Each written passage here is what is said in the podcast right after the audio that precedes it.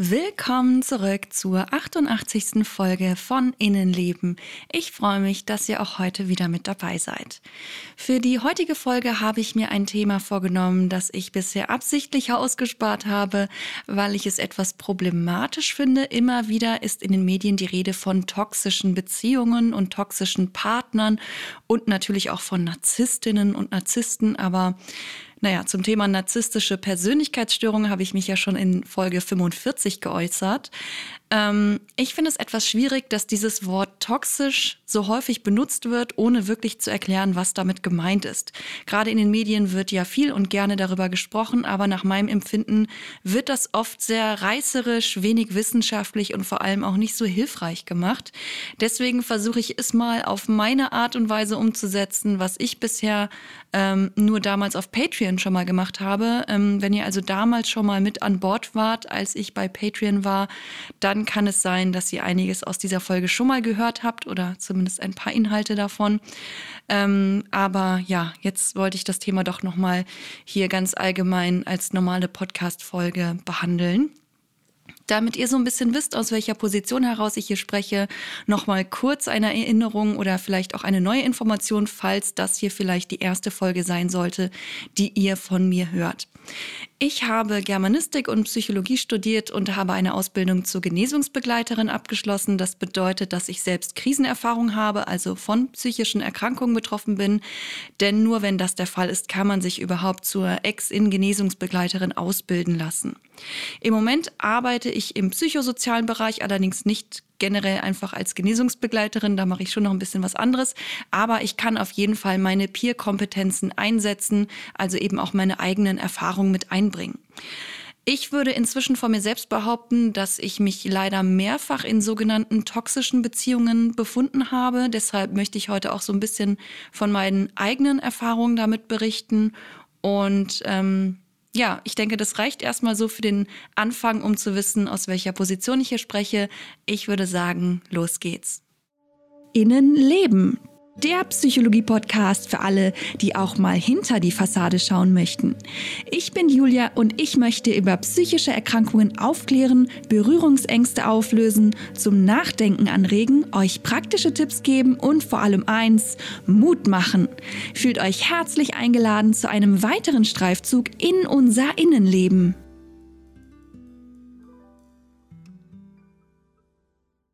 Natürlich ist der Begriff toxische Beziehung ein bisschen schwierig, weil was soll das denn jetzt genau sein?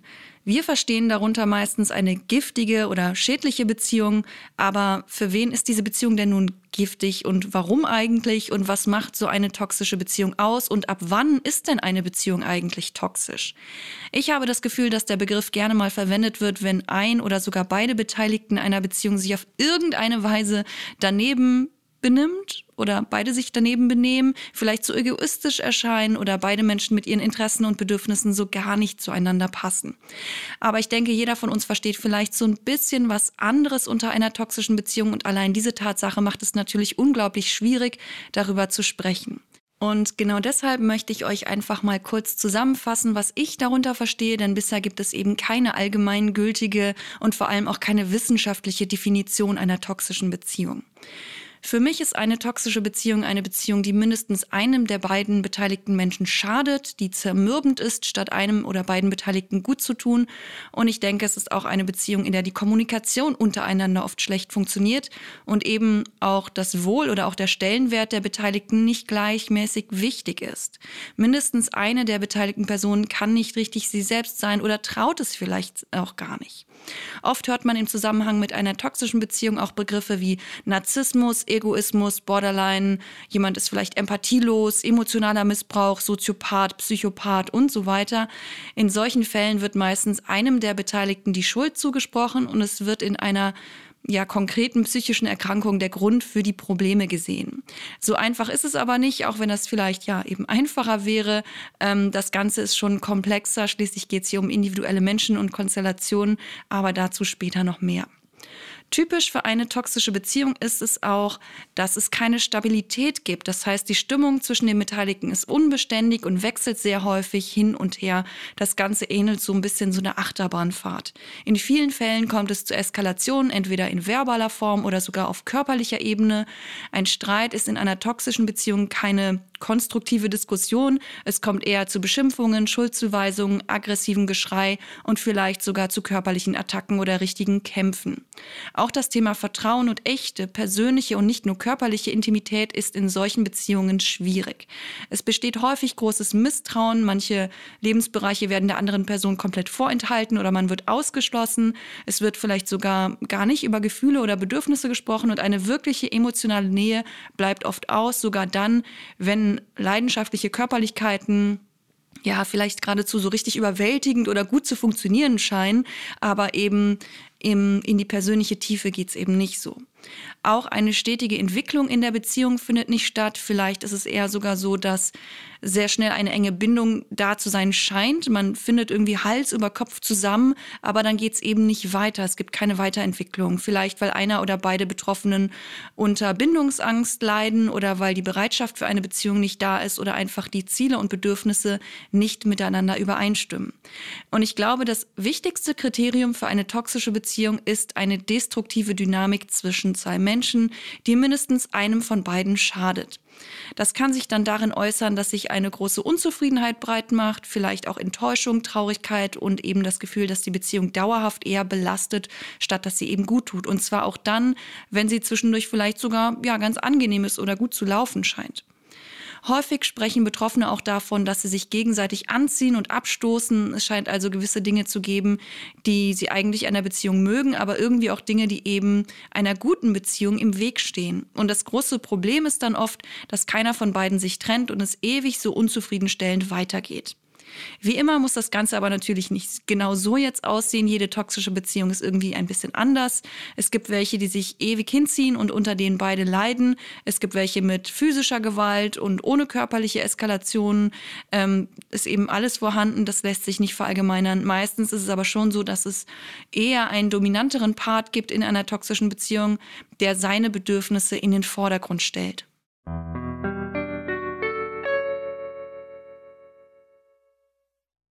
Das große Problem bei toxischen Beziehungen ist ja oft, dass die Betroffenen lange gar nicht merken, dass sie da mittendrin stecken in einer toxischen Beziehung. Oder sie merken vielleicht ähm, schon, dass irgendwas nicht stimmt, wissen aber nicht, wie sie da wieder rauskommen sollen oder fühlen sich nicht in der Lage, die Beziehung aufzugeben, weil sie vielleicht den Partner oder die Partnerin doch irgendwie zu sehr lieben oder sie das Gefühl haben, das nicht alleine zu schaffen, da rauszukommen. All das macht es natürlich sehr schwierig, da einen gesunden Weg raus aus einer solchen schädlichen Beziehung zu finden. Der erste Schritt ist aber natürlich zu erkennen, ob man in einer Beziehung steckt, die einem nicht gut tut. Deswegen möchte ich kurz ein paar typische Anzeichen mit euch durchgehen, an denen man eine toxische oder eben nicht hilfreiche, nicht gute, nicht förderliche Beziehung erkennen kann. Ihr wisst ja, ich finde es immer etwas problematisch, Dinge vereinfacht darzustellen oder als einzig wahr oder so. Deswegen auch hier wieder der Hinweis, das alles sind eben nur Möglichkeiten. Eine sehr typische Sache bei toxischen Beziehungen ist, dass man es dem Partner oder der Partnerin scheinbar nie recht machen kann. Egal, was man auch versucht, irgendwie ist all das, was man tut, um dem anderen zu gefallen oder irgendwie entgegenzukommen, nicht richtig. Wie sehr man sich auch anstrengt und vielleicht sogar total verbiegt, es ist für die andere Person nie genug oder eben nicht richtig. Immer wieder kommt es zu Vorwürfen, Schuldzuweisungen oder es werden die Defizite aufgezählt. Das Ganze kann sogar so weit gehen, dass man das Gefühl hat, völlig dumm, nutzlos und wertlos zu sein. Man beginnt immer mehr an den eigenen Fähigkeiten oder sogar am eigenen Charakter oder der Beziehungsfähigkeit zu zweifeln, weil man immer wieder so heftig kritisiert wird. Ein weiteres Anzeichen, was da ja auch schon so ein bisschen mitschwingt, ist, dass man sich immer mehr dem Partner oder der Partnerin anpasst, eben damit es keinen Streit und keine Kritik mehr gibt. Das kann so weit gehen, dass man sich optisch komplett an den Wünschen des anderen anpasst, den eigenen Hobbys und Interessen nicht mehr nachgeht und sich komplett verändert. In manchen Fällen haben Betroffene das Gefühl, eine komplett fremde Person zu spielen, um überhaupt noch zum an vom anderen so akzeptiert oder irgendwie angenommen zu werden. So wie man eigentlich ist, wird man eben nicht akzeptiert, sondern nur noch kritisiert und abgelehnt. Das muss aber gar nicht offensichtlich sein. Es kann auch sein, dass der Partner oder die Partnerin einfach immer nur dann freundlich ist, wenn man sich so verhält, wie es eben von ihm oder ihr gewünscht wird. Bevorzugtes Verhalten wird belohnt und gelobt, unerwünschtes manchmal einfach ignoriert oder ins Lächerliche gezogen. Gerade in solchen Fällen ist es dann schwer zu erkennen, dass das Ganze keine gesunde Beziehung ist, in der beide so sein dürfen, wie sie eben sind.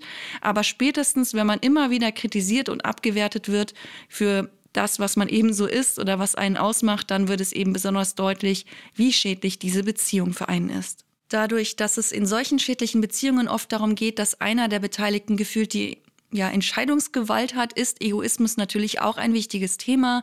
Wenn es darum geht, eine toxische Beziehung zu erkennen, kann es daher hilfreich sein, sich anzuschauen, wie ausgewogen die Bedürfnisse der Betroffenen beachtet werden.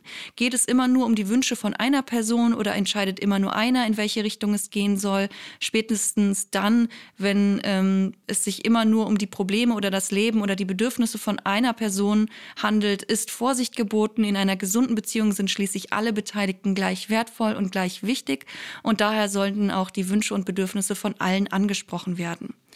Was übrigens auch häufig in toxischen Beziehungen passiert, ist, dass mindestens einer der betroffenen Menschen sich sehr stark vom Freundeskreis oder auch der Familie oder bisherigen Bezugspersonen isoliert.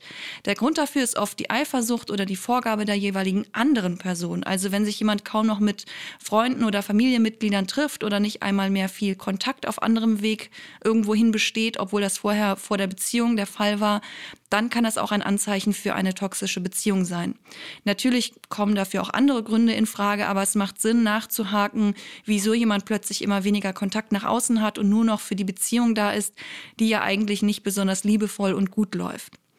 Ein letztes typisches Erkennungsmerkmal möchte ich noch ansprechen, nämlich die extremen Stimmungsschwankungen.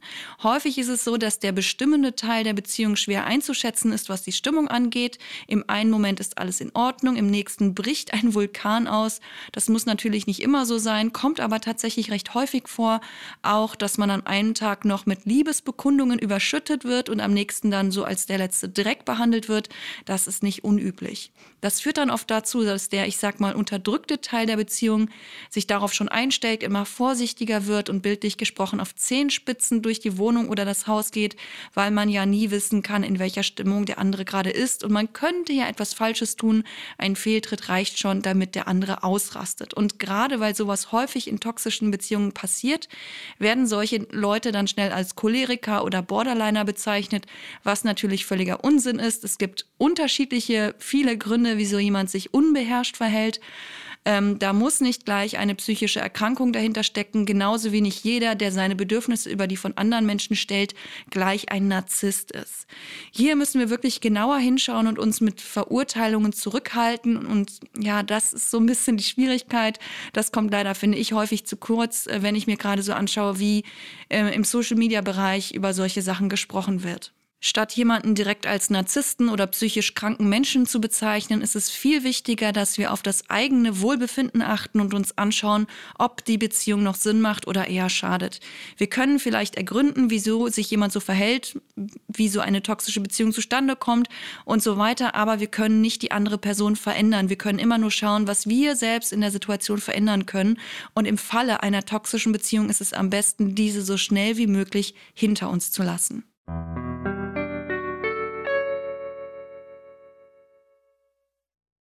Wenn wir merken, dass wir in einer Beziehung sind, die uns nicht gut tut, ist das schon mal ein erster wichtiger Schritt.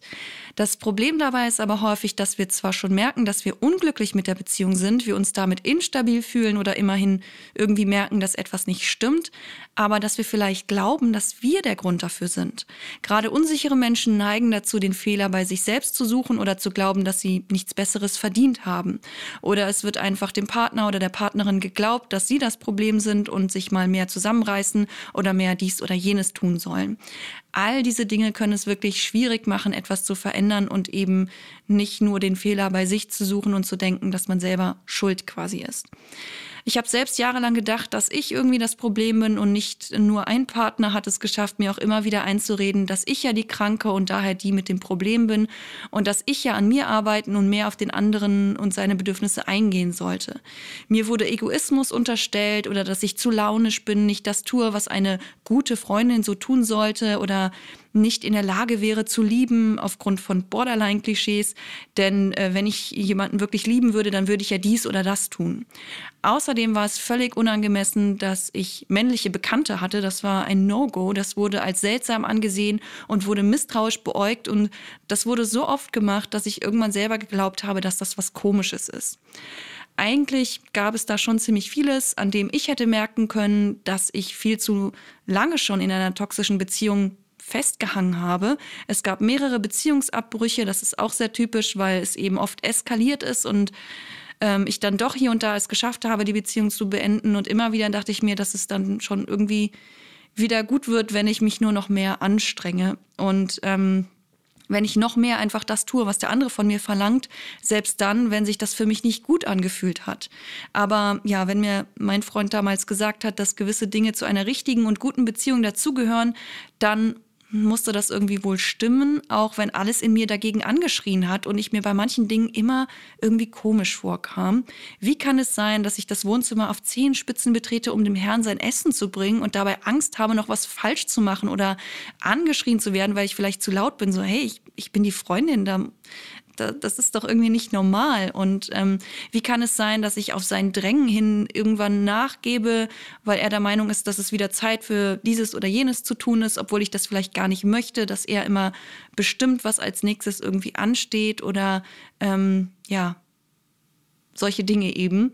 Und ähm, ich habe mich auch gefragt, wie kann es sein, dass ich mich wie so eine Puppe fühle, die nur da ist, um die Bedürfnisse des anderen zu erfüllen ähm, und auf die man verbal dann einschlagen kann, wenn sie das nicht richtig macht. Und ja, selbst wenn der Partner fremd, äh, fremd knutscht und mir dann die Schuld dafür gibt, war das irgendwie auch kein Trennungsgrund. Immerhin ähm, war ich ja um sechs Ecken irgendwie erklärt dann doch selber daran schuld. Also manche Menschen schaffen es sehr gut, alles so zu drehen, dass andere schuld sind, obwohl ähm, es ihre eigenen Entscheidungen waren, die eigentlich dahinter standen. Ich ähm, habe mir damals in diesen Situationen so viele Fragen gestellt und habe es trotzdem nicht geschafft, die Beziehung schnell zu verlassen. Und es waren wirklich viele Fragen da. Also wieso fühle ich mich so hilflos und wertlos und nutzlos und irgendwie zugleich auch abhängig von einem Menschen, der gar nicht weiß, was ich eigentlich brauche und mir wünsche und wieso traue ich mich eigentlich gar nicht mehr ehrlich zu sein und, und auch zu sagen, wie es mir geht und wieso rechtfertige ich auch das Verhalten des anderen vor anderen Menschen? Wieso habe ich das Gefühl, immer erklären zu müssen, dass er ja doch ein ganz lieber Kerl ist, obwohl er sich eigentlich so offensichtlich mies verhält? Und wieso liegt der Fokus immer auf den Leistungen der, des anderen und er definiert sich irgendwie darüber und erklärt mir, wie toll unsere Zukunft wird und vermittelt irgendwie, dass ich glücklich sein kann, mit so einem tollen Menschen zusammen zu sein, obwohl ich das Gefühl hatte, dass das alles irgendwie mit der Realität relativ wenig zu tun hatte. Und ähm, ja, nach solchen hef oft heftigen Trennungen hatte ich dann ähm, doch immer wieder so die Hoffnung, dass es wieder gut wird. Und wenn er dann wenig später sich vielleicht sogar entschuldigt hat und erklärt hat, dass das nur ein Missverständnis oder eine Ausnahme war, habe ich immer wieder verziehen, habe mich immer wieder überreden lassen und ähm, habe trotzdem aber auch manchmal gemerkt, so, hm, wenn wir dann mal nicht zusammen waren, habe ich mich viel freier und wohler gefühlt und gedacht, das kann doch gar nicht sein. Was bin ich für eine schlechte Freundin, dass ich mich besser fühle, wenn er nicht da ist? Ja, all diese Grenzverletzungen, die in den Jahren der Beziehung passiert sind, haben mir wehgetan und ich habe schon irgendwie immer wieder gespürt, dass das einfach nicht in Ordnung ist, was da passiert. Aber ja, er hat es immer wieder geschafft, es so zu drehen, dass ich schuld bin oder es eine Ausnahme ist oder meine Wahrnehmung da irgendwie falsch war. Und ja, vieles von dem, was ich gerade angesprochen habe, ähm, könnte man zusammenfassen unter dem Begriff Gaslighting. Und das ist auch sehr typisch für toxische Beziehungen. Vom Gaslighting spricht man, wenn ein Mensch versucht, jemanden gezielt zu verunsichern, indem die Wahrnehmung dieser Person immer wieder in Frage gestellt wird. Der Begriff leitet sich aus dem Theaterstück ab, in dem ein Mann immer wieder die Beleuchtung durch Gaslampen verändert, das seiner Frau gegenüber aber nicht zugibt. Er leugnet, dass es eine Veränderung der Beleuchtung gibt.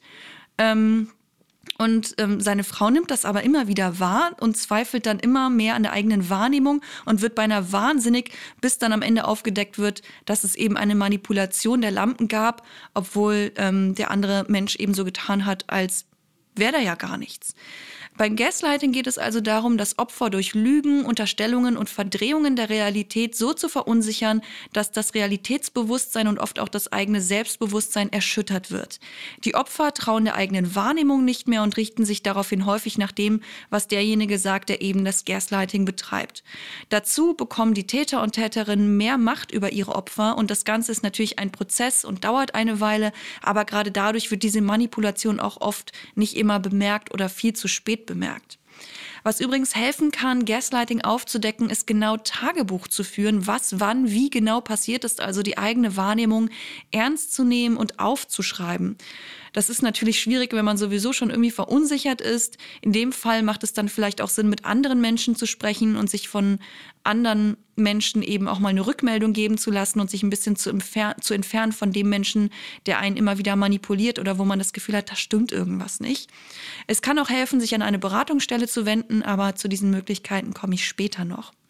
Das Problem dabei, sich Unterstützung zu holen, ist natürlich, dass das Gaslighting oder im Allgemeinen gesehen eine toxische Beziehung oder eine destruktive Dynamik sich schleichend entwickelt und häufig auch über einen längeren Zeitraum. Und da ist es eben nicht immer einfach, die Situation einzuschätzen, weil man sich ja auch langsam daran gewöhnt.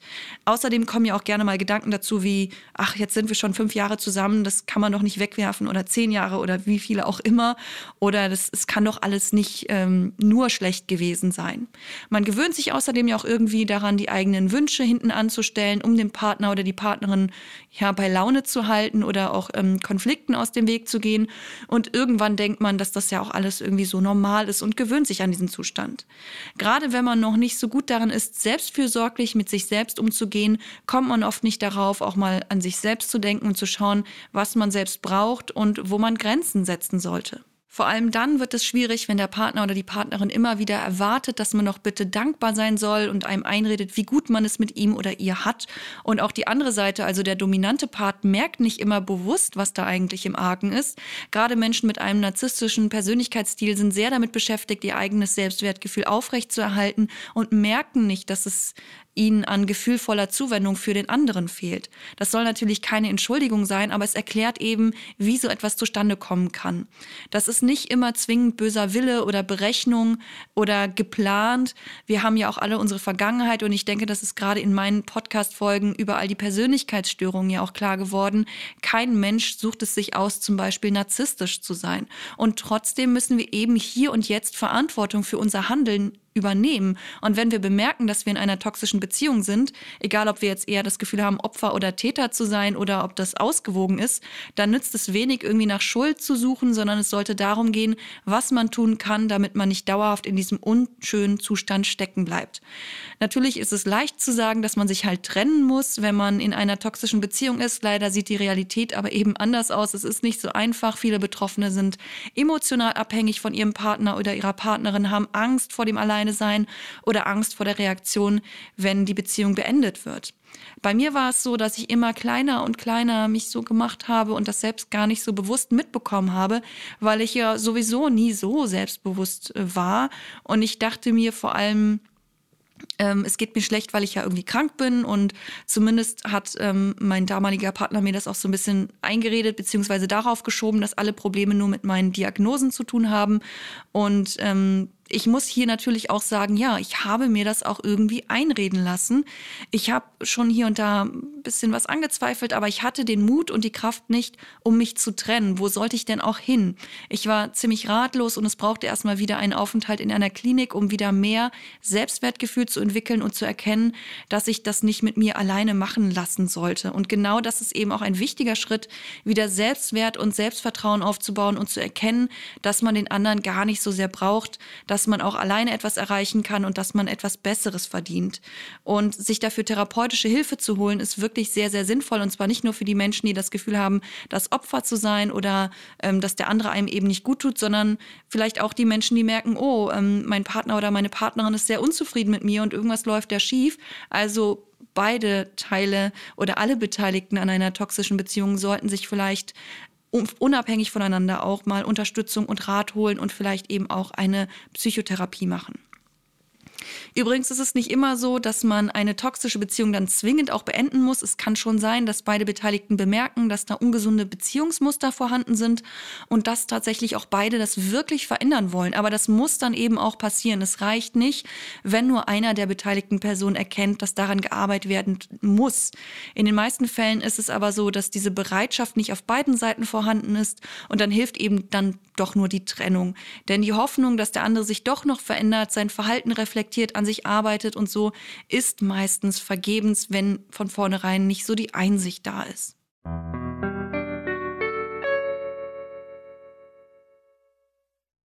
Wenn ihr selbst das Gefühl habt, dass ihr euch in einer toxischen Beziehung befindet oder ihr kennt vielleicht jemanden, bei dem das von außen betrachtet so sein könnte, dann empfehle ich euch, un euch Unterstützung zu holen oder eben der betroffenen Person das nahezulegen. Anlaufstellen dafür sind die Telefonseelsorge oder andere Hilfsangebote, wie zum Beispiel das Hilfetelefon Gewalt gegen Frauen äh, oder eben auch Gewalt gegen Männer, der Weiße Ring oder auch andere Vereine und Hilfsorganisationen. Natürlich könnt ihr aber auch eine psychotherapeutische Sprechstunde in Anspruch nehmen oder zum Hausarzt gehen und dort das Thema ansprechen. Wichtig ist auf jeden Fall, sich anderen Menschen anzuvertrauen, um da wieder rauszukommen. Es kann natürlich eine ganze Weile dauern, das eigene Selbstvertrauen wieder aufzubauen, das Geschehene zu verarbeiten und eben gestärkt aus solchen Erfahrungen wieder rauszugehen. Aber ich denke, alles ist besser, als den Zustand weiter auszuhalten, denn das hat wirklich niemand verdient. Mir persönlich hat es damals auf jeden Fall sehr gut getan, mich zu trennen, auch wenn Trennungen für mich besonders schwierig sind und mir emotional komplett den Boden unter den Füßen wegreißen. Aber natürlich war es das Beste, komplett den Kontakt zu diesem Menschen abzubrechen. Ich bin inzwischen wirklich sehr froh, dass da wirklich gar kein Kontakt mehr besteht und ich dadurch sicher vor den Manipulationen bin. Denn man gerät wirklich super schnell in diesen Sog rein, auch wenn das irgendwie komisch klingt. Aber gerade wenn man viele Selbstzweifel hat und andere Menschen auch ungern vor den Kopf stößt, dann kann das eben leichter passieren und gerade wenn man sich bei mir irgendwie entschuldigt und hier und da auch Fehler zugibt, fällt es mir unglaublich schwer, hart zu bleiben und dann nicht wieder doch einzulenken. Aber in manchen Fällen ist das einfach wirklich besser, denn in dem Fall zum Beispiel war die Beziehung für mich wirklich der Horror.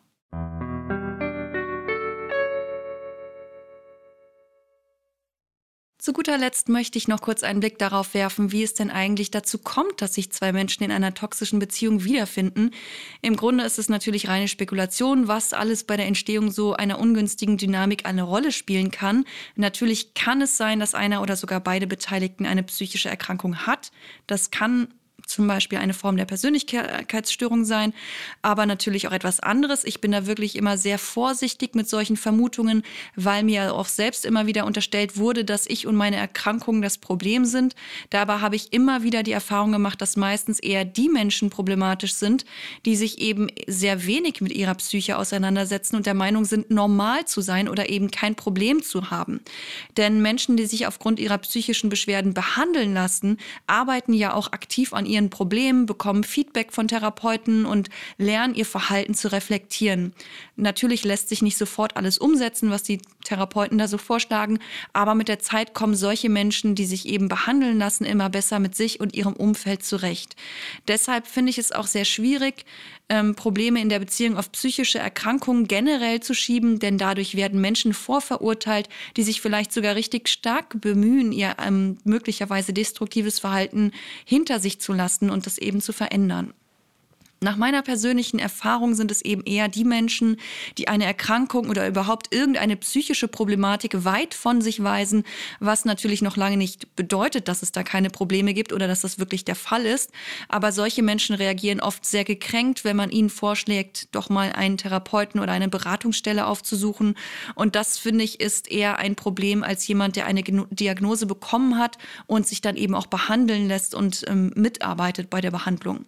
Mal davon abgesehen, abgesehen, dass man bei einigen Menschen sich ja auch eine Diagnose stellen könnte, die eben der Meinung sind, gar keine psychische Erkrankung zu haben. Das gibt es natürlich auch. Aber schauen wir mal abseits von Diagnosen, was denn generell problematisch ist für eine Beziehung.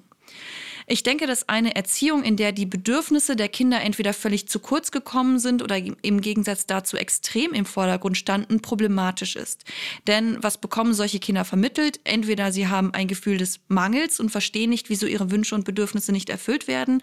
Vielleicht denken sie sogar minderwertig zu sein, sich immer unterordnen zu müssen oder sie beginnen vielleicht sogar später alles nachzuholen, was sie in der Kindheit irgendwie verpasst haben. Oder im anderen Extremfall, sie haben gelernt, dass sich die Welt nur um ihre Bedürfnisse dreht und dass alles andere als sofortige Bedürfnisbefriedigung furchtbar ist und vermieden werden muss. Das sind jetzt natürlich äh, totale Extrembeispiele, aber ich denke, sie veranschaulichen schon ganz gut, wo Probleme beginnen könnten. Zusätzlich zu dem Thema der kindlichen Bedürfnisse ist sicher auch das persönliche Maß an Egoismus, Mitgefühl, Frustrationstoleranz und Reflexionsfähigkeit nicht ganz unbeteiligt daran, wie gut ein Mensch daran ist, eine gesunde Beziehung zu führen. Gerade letzteres finde ich unglaublich wichtig, denn sich selbst zu reflektieren bedeutet für mich auch, sich mit sich, seinen Gefühlen und seinem Verhalten auseinanderzusetzen und es auch kritisch zu hinterfragen. Und wenn man dann noch verstanden hat, was die Funktion unserer Gefühle ist und wie wir mit den eigenen Gefühlen konstruktiv umgehen können, dann steht, finde ich, einer guten Beziehung nicht mehr so viel im Weg. Also ähm, ja, ich denke, es ist klar, dass hier einfach super viele verschiedene Faktoren zusammenkommen. Zum Beispiel ist es natürlich auch wichtig, dass ein paar Grundpfeiler in einer Beziehung geklärt sind. Also zum Beispiel so Sachen wie, was für eine Beziehung wollen wir eigentlich führen? Was sind Tabus? Was sind unsere Wünsche? Was erhoffen wir uns von einer Beziehung? Und wie sehr sind wir bereit, uns zu öffnen und zu vertrauen? Wollen und können wir über unsere Gefühle und Wünsche sprechen und dem anderen Menschen unser Innerstes zeigen? Oder wollen wir gewisse Dinge für uns behalten und nicht zu viel Nähe zulassen? Das finde ich tatsächlich ein bisschen schwierig, aber wenn das für beide passt, kann das vielleicht auch eine Option sein. Das klingt alles vielleicht relativ banal, aber solche Dinge sollten meines Erachtens schon geklärt werden, damit die Beziehung für beide Seiten fair ist. Es könnte alles so einfach sein, wenn wir ganz ehrlich und offen kommunizieren würden, was wir wollen und wozu wir bereit sind. Das Traurige ist aber häufig, dass viele Menschen gar nicht wissen, was sie wollen, dass viele Menschen einfach nach impulsiven Gefühlen handeln, ohne sie zu reflektieren oder dass viele Menschen auch einfach nicht bereit bereit sind, jemandem so viel Vertrauen zu schenken und sich zu zeigen. Gefühle wie Scham, Angst oder Misstrauen stehen vielen Menschen im Weg oder eben der eigene übersteigerte Egoismus oder ein Gefühl von, jetzt wurde ich so oft ausgenutzt, jetzt fange ich auch mal an, nur an mich zu denken und nutze die anderen aus. Oder jetzt zeige ich es den anderen mal so richtig oder jetzt achte ich mal nur auf mich. Es gibt unglaublich viele Gründe, wieso Menschen toxische Beziehungen führen. Besonders gefährlich wird es, denke ich, wenn sehr dominante Menschen, die vielleicht sogar eine narzisstische Persönlichkeit Persönlichkeitsstruktur haben, auf Menschen mit eher ängstlichen oder abhängigen Verhaltensmustern treffen und eben auch beide nicht besonders reflektiert sind. Und auch wenn die Liebe noch so groß scheint, es macht Sinn, sich erst mit den eigenen Problemen auseinanderzusetzen, zu schauen, was ich wirklich möchte und brauche, wo die eigenen Grenzen sind und natürlich auch, wie ich die nach außen hin kommunizieren und verteidigen kann. Denn wenn ich ein gesundes Selbstbewusstsein habe, mich und meine Bedürfnisse kenne und das Ganze auch nach außen hin kommunizieren kann, dann ist die Chance, in eine toxische Beziehung zu geraten, deutlich geringer. Und ähm, ja, da muss ich mir natürlich auch an die eigene Nase fassen. Das konnte ich früher nicht gut genug. Natürlich Klar, es gehören immer zwei Leute zu einer toxischen Beziehung. Oft gibt es einen Teil, der vielleicht eher zu der Opferrolle tendiert, aber auch das hat ja auch Gründe und es lohnt sich auch, diesen Gründen auf den Weg zu gehen, statt nur bei dem Täter oder der Täterin nach Schuld zu suchen. Denn wenn wir das tun, schieben wir die Verantwortung von uns weg und fühlen ja weniger Selbstwirksamkeit. Also haben wir nicht das Gefühl, dass wir in der Lage sind, selbst etwas bewirken zu können oder auf etwas Einfluss zu haben.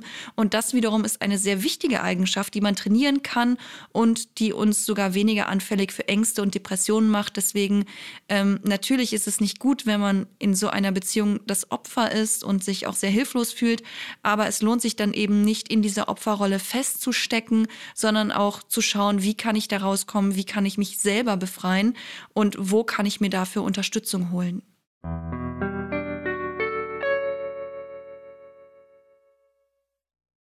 So, ich glaube, das reicht für heute an Input. Ich hoffe, ihr konntet etwas für euch aus dieser Folge mitnehmen. Wenn ihr noch Informationen sucht, wo ihr euch Hilfe und Unterstützung holen könnt, ähm, gibt es natürlich viele Möglichkeiten, da im Internet was zu finden. Aber ich habe ein paar zusammengefasst bei mir auf Instagram und in den Highlights. Hilfe und Tipps habe ich das genannt und da sind auch die Themen nochmal in einem Highlight zusammengefasst. Aber ihr könnt natürlich auch dort, wo ihr den Podcast gerade hört, einfach mal durch die Themen scrollen und schauen, ob euch noch andere Themen interessieren. Und ähm, ich weiß gar nicht, nicht, ob ich es überhaupt schon mal erwähnt habe. Ich glaube schon. Aber ich freue mich natürlich auch immer über ähm, ja, positive Bewertungen, ähm, eure Meinung äh, zum Podcast und wenn ihr den Podcast weiterempfehlt. Ihr findet mich nach wie vor auf Instagram unter innenleben.podcast und ihr könnt mir auch eine Mail schreiben an innenlebenpodcast.gmx.de und bitte seid geduldig mit meiner Antwortzeit. Ich wünsche euch auf jeden Fall eine angenehme Zeit, freue mich, äh, euch das nächste Mal wieder hier willkommen zu heißen und ja, passt auf euch auf.